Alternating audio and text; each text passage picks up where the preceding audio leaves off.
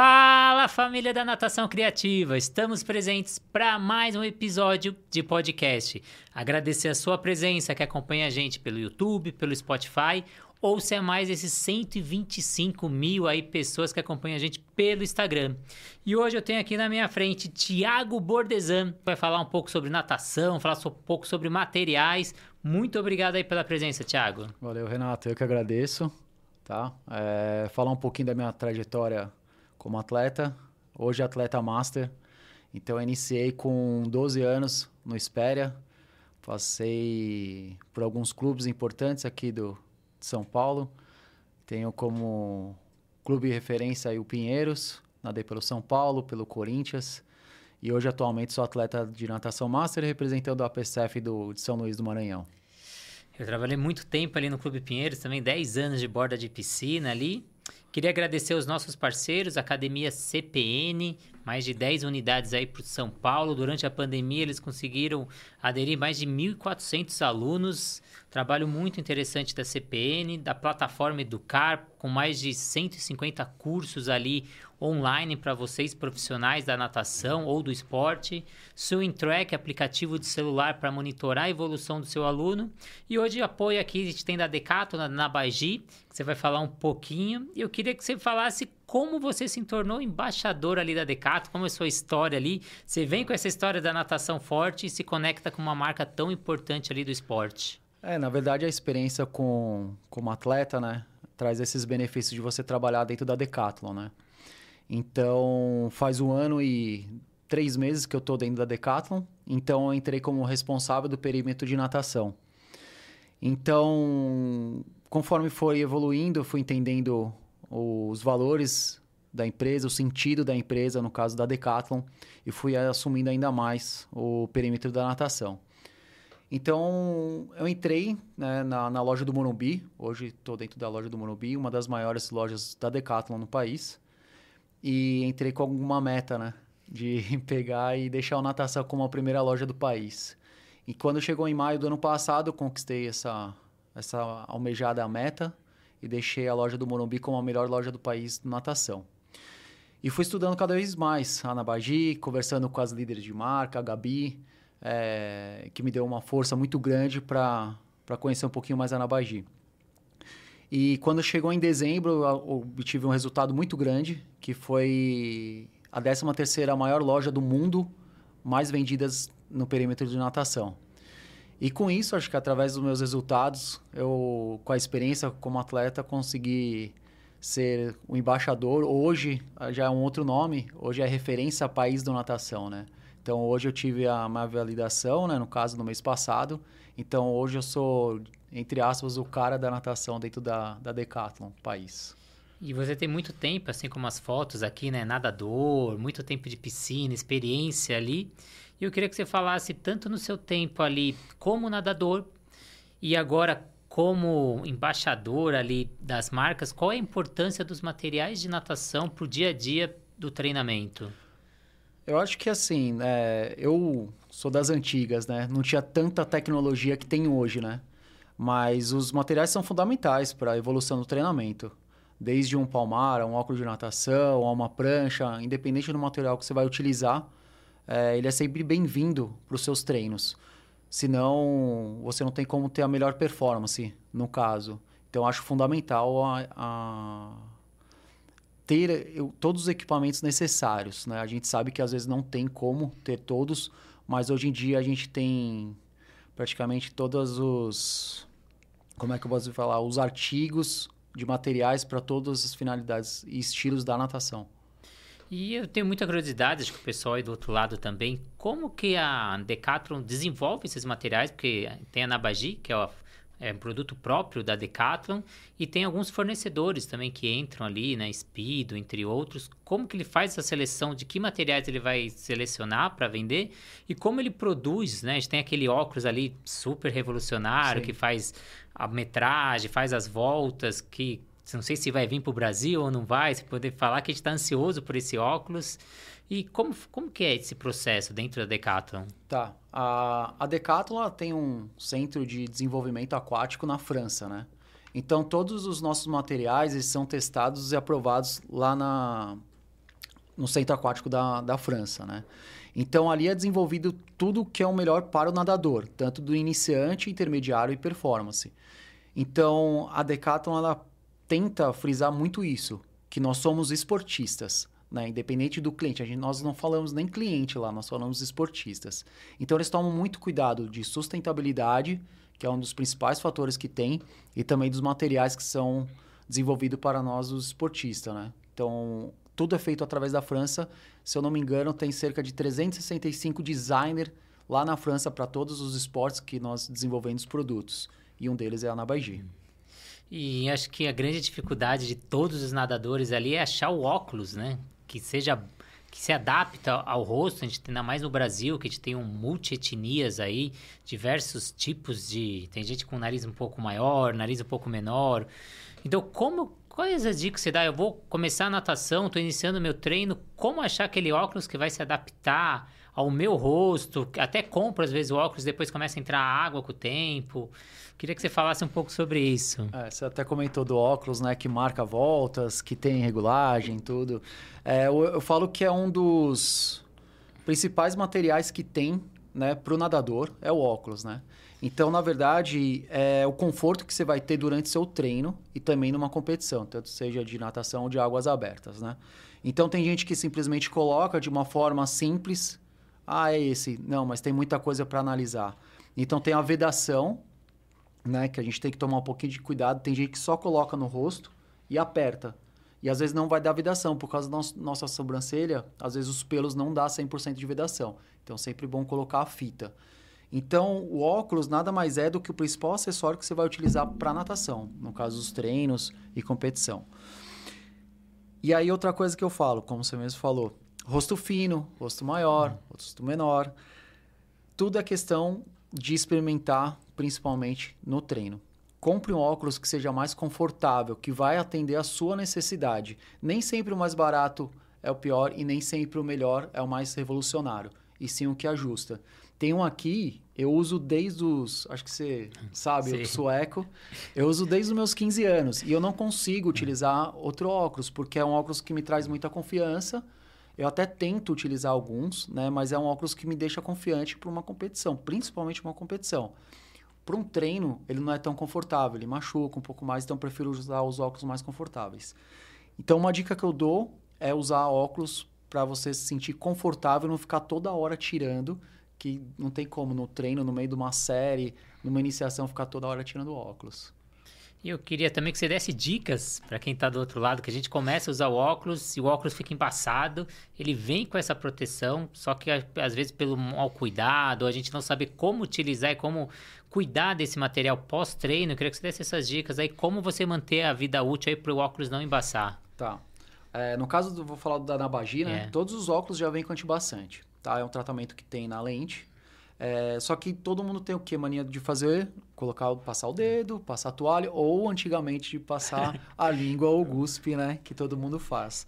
Só que acontece, vai perdendo o tratamento quando você faz isso. Então, terminou o treino, passa em água doce, ou na torneira ou no chuveiro, deixa secar naturalmente e guarde. Só que uma outra coisa, o pessoal fala assim, ah, mas está embaçando novamente. Só que você tem que ativar. Então tem que molhar novamente, esperar secar e aí sim você colocar para você treinar. Então o principal fator não colocar o dedo, não passar a toalha e nem lamber como antigamente todo mundo fazia para desembaçar. E você indica aqueles anti-embaçantes que tem, que a Declaton vende também ali? Indico. Eu super indico, tá? É, a gente tem o próprio antibaçante, é um sistema de uma canetinha, acabei não trazendo para cá. Você passa a canetinha, tá? Passa na água, então ele dura cerca de uma hora, uma hora e quinze, tem que fazer sempre em todos os treinos, todas as aulas que você vai utilizar esse processo, né? Porque a gente sabe que chega um momento que desgasta esse tratamento, porque tem produtos químicos na água, não tem como segurar também por, pela, pelo tempo de uso, né? No caso.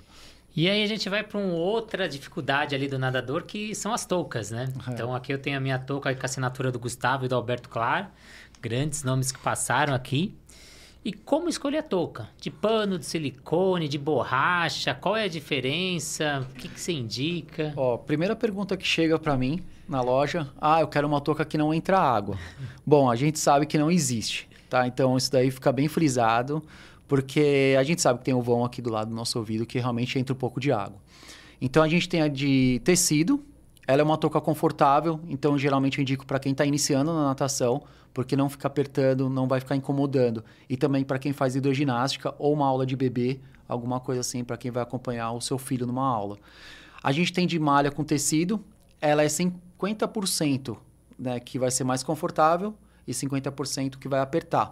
Porém, ela é uma touca que, para quem tem muito volume de cabelo, não funciona, porque ela fica subindo, tá? E depois a gente entra na de silicone, que para quem quer evitar molhar o cabelo, entrar menos água no ouvido, então eu indico mais a de silicone também para quem já treina, justamente pelo atrito da água. Então, são esses três tipos de touca. Acho que de repente é para você pensar o que vai ser mais confortável, principalmente para quem está iniciando e justamente para quem já treina um bom tempo, né? Então seria mais ou menos isso em relação às nossas toucas. E a gente tem um material também muito utilizado na natação, acho podemos dizer que são, é o segundo material depois do pé de pato, né? O pé de pato é o primeiro ali que todo nadador gosta. A gente tem os palmares, então eu queria saber como fazer a escolha do palmares, que a gente tem vários tipos, tamanhos de palmares e qual é a melhor forma da utilização dos palmares.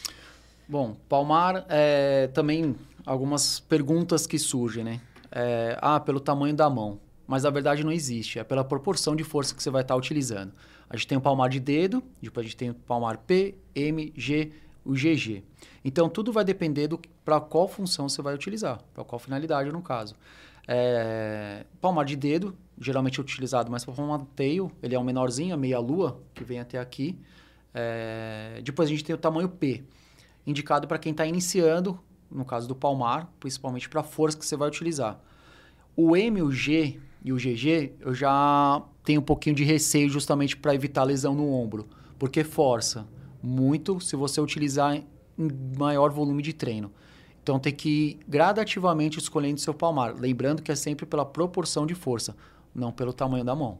Essa é a maior dificuldade que as pessoas têm.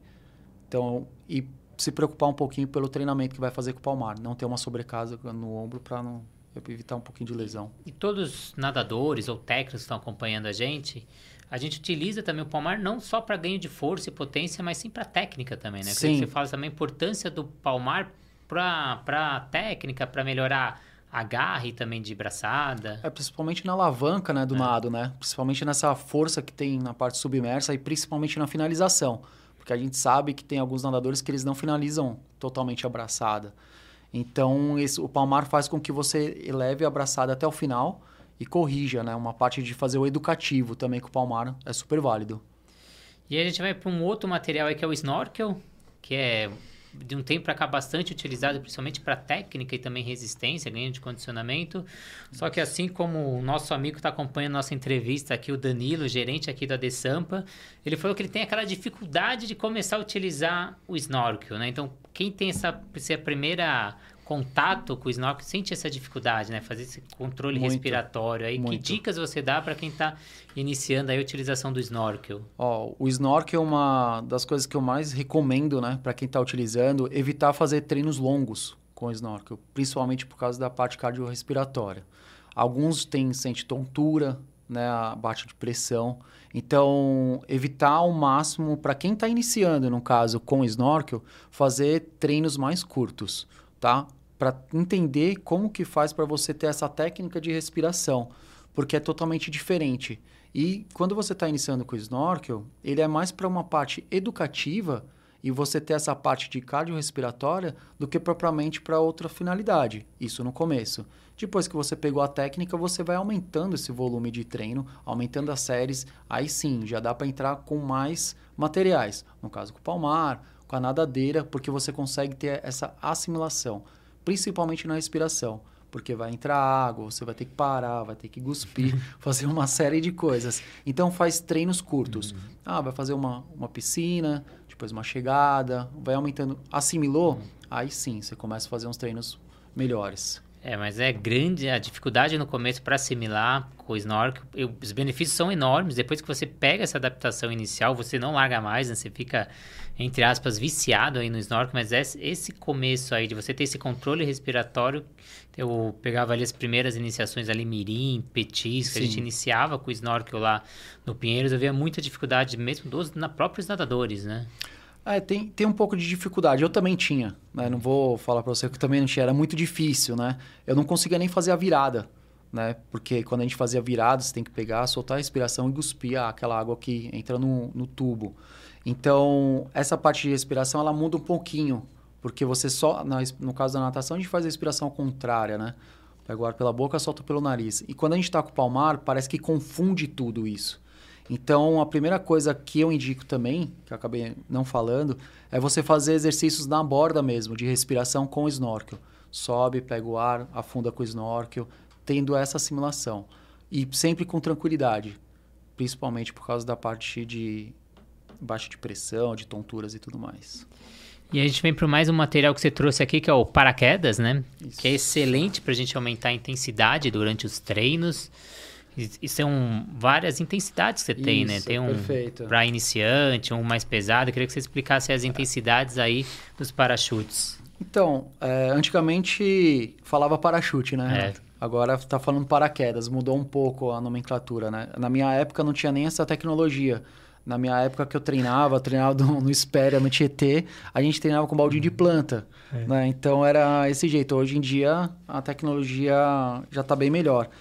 Então, na verdade, realmente ele é um paraquedas. Na hora que você nada, vai ter a força proporcional. E quando faz é, o nado, dependendo do estilo que for nadar, tem, tem uma boinha aqui também que faz com que ela flutue, com, caso fique na superfície da água. Sim. Tá? Então, o que acontece? Você vai nadando, ele vai inflando, fazendo a proporção de força. Tá? Então, cada um tem um nível de proporção. Tá? Em estudos tá, que eles falaram, é mais ou menos de arrasto, cerca de 1 kg a 1 kg e 300, tá? No menor. E assim vai aumentando gradativamente. No caso maior, chega de 7 a 9 quilos. Isso baseado em estudos que fizeram com os nadadores. Então você tem vários tipos de paraquedas e para todos os tipos de treino. Uhum. Então quem está começando pega o paraquedas menor, depois vai avançando. E uma das coisas que mais falam para mim, que eu também me sentia muito, era quando eu tirava o paraquedas, eu me sentia muito rápido, muito assim, é uma sensação de leveza. Então isso faz com que você pense, nossa, eu fiz força, agora tô mais leve, mas realmente é por, causa, por conta do, do paraquedas. Né? É a mesma coisa quando a gente tirou a nadadeira, né? Sim. A gente tem essa, essa percepção, né, de você estar tá nadando mais rápido. Então o paraquedas ele tem essa intenção de força, principalmente, e com o uso dos outros materiais quando você já tem um nível de performance um pouquinho melhor. É, que aí você utiliza o material, a hora que você tira, você está recrutando mais fibras, né? Então você estimula esse recrutamento Perfeito. maior de fibras na retirada do material, que faz esse, esse ter aumento de força aumento de resistência. Sim. Então, utilizou paraquedas, já tira e já sai nadando, que a gente sempre é. comenta. É isso. E a gente apresentou um monte de material aqui só que eu queria que você comentasse um pouco sobre variabilidade desses materiais. Por exemplo, a gente pega o palmar, a gente tem muita utilização do palmar, eu coloco na mão, mas não. Consigo colocar o palmar no punho, consigo só segurar o palmar sem colocar ele. Eu tenho, por exemplo, a prancha, que muita gente só utiliza a prancha para bater perna. Queria que você falasse aí dessas opções que um material só consegue te dar várias variabilidade ali de treinos. É, na verdade você até comentou da prancha, né? É. A prancha, todo mundo fala assim, não, mas é só para bater perna. Mas a gente pode utilizar como flutuador, né? O pull boy, no caso, para colocar entre as pernas e você fazer essa parte de membros superiores junto com o palmar. Uma hum. coisa ligando a outra. Então, na verdade, as, as pessoas acham que o material ele só tem uma finalidade, mas ele tem várias. O palmar em si, se você pega e segura na lateral, ele serve como educativo, porque você foge da pegada que você tá. Então você sai daquele comodismo, você faz com que outros grupos musculares sejam trabalhados. Então tem o tem um outro também que é bem legal, no caso o palmar na testa, para educativo de costas. Então você coloca o palmar, você não pode deixar ele mexer e nem cair, também é uma outra finalidade. Então, vários materiais acho que tem a maior finalidade quando não seja somente para um, e sim para vários, né, no caso, para educativo, principalmente para educativo. Tem um educativo de prancha, que você toca a prancha entre as pernas. É... Não só, como é que eu posso comentar em relação ao paraquedas, no caso, você não precisa usar um, você pode usar dois, três para intensidade de força. Utilizar nadadeira com palmar. Então, assim, muitas coisas, assim. A, a, é uma, um leque muito grande para isso, né? É, se usar palmar e nadadeira em X, né? Um lado com palmar, outro lado sem palmar. Então, Sim. a gente consegue variar muito, né? Saindo do tradicional, natação criativa tá aí para isso, né? A gente divulga vários exercícios diariamente de como você sair do, desse treino monótono e utilizar diferentes tipos de materiais e eu queria que ah, para esses profissionais estão aí nadadores, profissionais de educação física, se eles quererem vincular a marca, eu sei que a Decathlon tem a opção de você realizar a venda dos materiais, ser representante. Queria que para a gente finalizar a nossa entrevista, desse essas dicas aí para eles. Na verdade, assim, é, a Decathlon, ela hoje, ela tem mais de 67 esportes, se eu não me engano. É, a gente, hoje na loja, você encontra de tudo. É a maior empresa que tem em relação a segmentos esportivos. Então, para quem quiser trabalhar com a Decathlon, a, a princípio, entre no site, né? procure os canais específicos, ou se não, pode ir nas próprias lojas, na, nas, desculpa, na, nas lojas. Pode me procurar, no caso lá no Monobi, que eu posso atender, tentar fazer alguma uh, negociação. Mas o principal canal é o site que lá você vai ter todas as informações, cadastros, que acho que é um pouquinho mais burocrático em relação a isso, né? No caso, para representantes e vendas. E você comentou que o Morumbi é ali, uma das maiores vendas ali na, em nome da natação. Quais são os produtos que mais vendem na natação? Os carros-chefes ali? Óculos. Óculos. Óculos. Não, hoje, é, tanto adulto como infantil, o óculos ele tem uma, uma força muito grande dentro da, da Decathlon, né? Então, o principal produto hoje de venda é o óculos. Então, acho que colocaria a touca também, mas o óculos, porque atende desde o iniciante ao performance, né? Então, não só as marcas da Decathlon, a gente trabalha com outras marcas. Temos a Speedo, tem a Hammerhead, é, tem a Arena. Então, hoje, quando você vai em busca de um óculos, você não consegue sair lá sem você consegue achar um óculos para você. Desde o custo-benefício até o mais avançado. Não tem como você não sair. É o carro-chefe, não tem como, da nossa loja. Principal. E não dá para nadar sem o óculos, né? Não o tem óculos, como. E como você como. mesmo frisou, a gente tem um óculos para os treinos, o óculos para competição, é. aquele óculos que a gente fica para sempre, que você vai em todas as competições falando, esse é o que eu me adaptei, esse que eu vou fazer. E falando de óculos, falando de competição, a gente tem o famoso queda do óculos na competição, né? Quais são as dicas aí como ex-nadador, embaixador da marca? Como que eu faço para mergulhar sem cair o óculos? Bom, vamos lá. Eu, pelo é. menos, é. uma das dicas que eu falo bastante é colocar o óculos depois da touca. Já evita com que você tenha uma queda do óculos. Outra coisa são treinos que você tem que fazer com aquele óculos e saber realmente o tamanho que está exato na hora do seu, da sua saída. E outra coisa, acho que tem algumas técnicas que a gente sabe, que é grudar o queixo no pescoço, algumas coisas que a gente sabe. Mas acho que a principal mesmo para uma competição é você colocar o óculos e depois a touca, que permite com que não vire o óculos na hora da saída. Então, você colocando a touca por baixo, o óculos por baixo da touca. Isso, né? Isso perfeito. Facilita muito. Tiago, queria agradecer muito a sua presença aí, ilustrando todos os materiais, dando dicas aí para os profissionais, tanto quem é nadador, quem dá aula. E a gente tem aí várias medalhas que você conquistou durante sua vida. Aí tem como a gente falar, não, essa foi a mais importante, essa tem uma história por trás aí? Ah, acredito que seja a do Pan-Americano Master de natação na Colômbia. Eu acho que é uma. Acho que foi o auge né, da, do que eu treinei e quis fazer dentro da natação. É, fui bicampeão no caso de 200 e 400 medley. É, então, para mim, acho que foi o auge do que eu consegui. Eu carrego em mim essa conquista e levo para a vida toda mesmo. Acho que foi uma das principais. E não falando só de conquistas, falando de perrengues, né? Porque quando a gente vem aqui no podcast, a gente só mostra a parte boa. Mas você tem alguma história aí de perrengue que você passou com a natação? Seja como atleta, nadador ou profissional trabalhando na área? Ah, tenho. Sempre tem, né? Não tem como. É, eu, tava, eu nadava pelo Tietê na época e meu técnico era o Álvaro. Então a gente estava indo para o Campeonato Brasileiro no Rio de Janeiro, no, no Maria Lenk, né? No caso, hoje, Maria Lenk, vou falar Maria Lenk. E nós fomos de ônibus, viajar de madrugada. Né? Naquela época é um pouquinho mais complicado em termos de patrocínio. E na hora que a gente estava na marginal, esse ônibus foi apedrejado. E quebrou todo o vidro. E aí eu ia nadar os 200 costas na manhã. Então ia viajar à noite dormindo e ia ter a prova dos 200 costas. praticamente 7, 8 horas da, da manhã ter que estar no aquecimento. E aí teve, tivemos que voltar para a garagem, pegar outro ônibus e irmos para o Rio de Janeiro. Então nisso já perdeu muito tempo, aí eu comecei a ficar desesperado no ônibus, vou perder a prova, vou perder a prova, meu técnico daquele jeito. E, então a ideia era para a gente chegar no hotel, descansar e eu ir para aquecimento e assim ir para a prova. E aí chegamos lá, quando a gente chegou na Avenida Brasil, um trânsito, um trânsito. Eu falei, não vou nadar, não vou nadar. Enfim, tive que pegar, praticamente a gente chegou no complexo, questão de 10 minutos eu me troquei, caí na água sem aquecimento, sem nada e nadei os 200 costas, não foi aquilo tudo. Acho que foi um dos perrengues hum ruins, assim, que eu posso dizer que foi bem complicado é. na época. E ainda bem que não tinha os trajes naquela época. Hoje em dia é só 15 minutos só para colocar não, o traje. Não, naquela época não tinha o traje. Tem outra situação também, que foi por causa do traje, Campeonato Paulista no Hebraica. É, o traje não entrava, não entrava. É, isso que era só a bermuda. E eu, desesperado, tá chamando minha prova sem livre.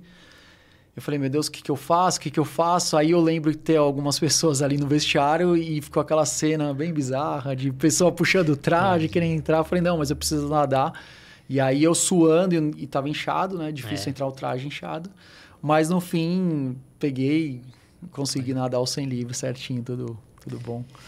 Tiago, muito obrigado pela presença. Eu queria te convidar já para uma segunda entrevista. A gente falou muito de materiais para treinamento. Eu queria falar sobre materiais para natação infantil. Então, para quem é pai, para quem é mãe, então que materiais utilizar, que materiais comprar, o que utilizar no final de semana. Queria ver se você topava e fazer mais uma entrevista. Vamos, vamos sim, vamos para cima. Então, vamos lá. sim. Muito obrigado para vocês que acompanharam essa entrevista. Muito obrigado aos nossos parceiros, CPN, Decato, Nabaigi, Plataforma Educar, a Swing Track. Então, para você que ainda não segue o nosso canal, segue o YouTube, segue o Instagram, que vai ajudar a gente nesse projeto aí de levar conhecimento para o maior número de pessoas. Muito obrigado e até a próxima entrevista. Valeu.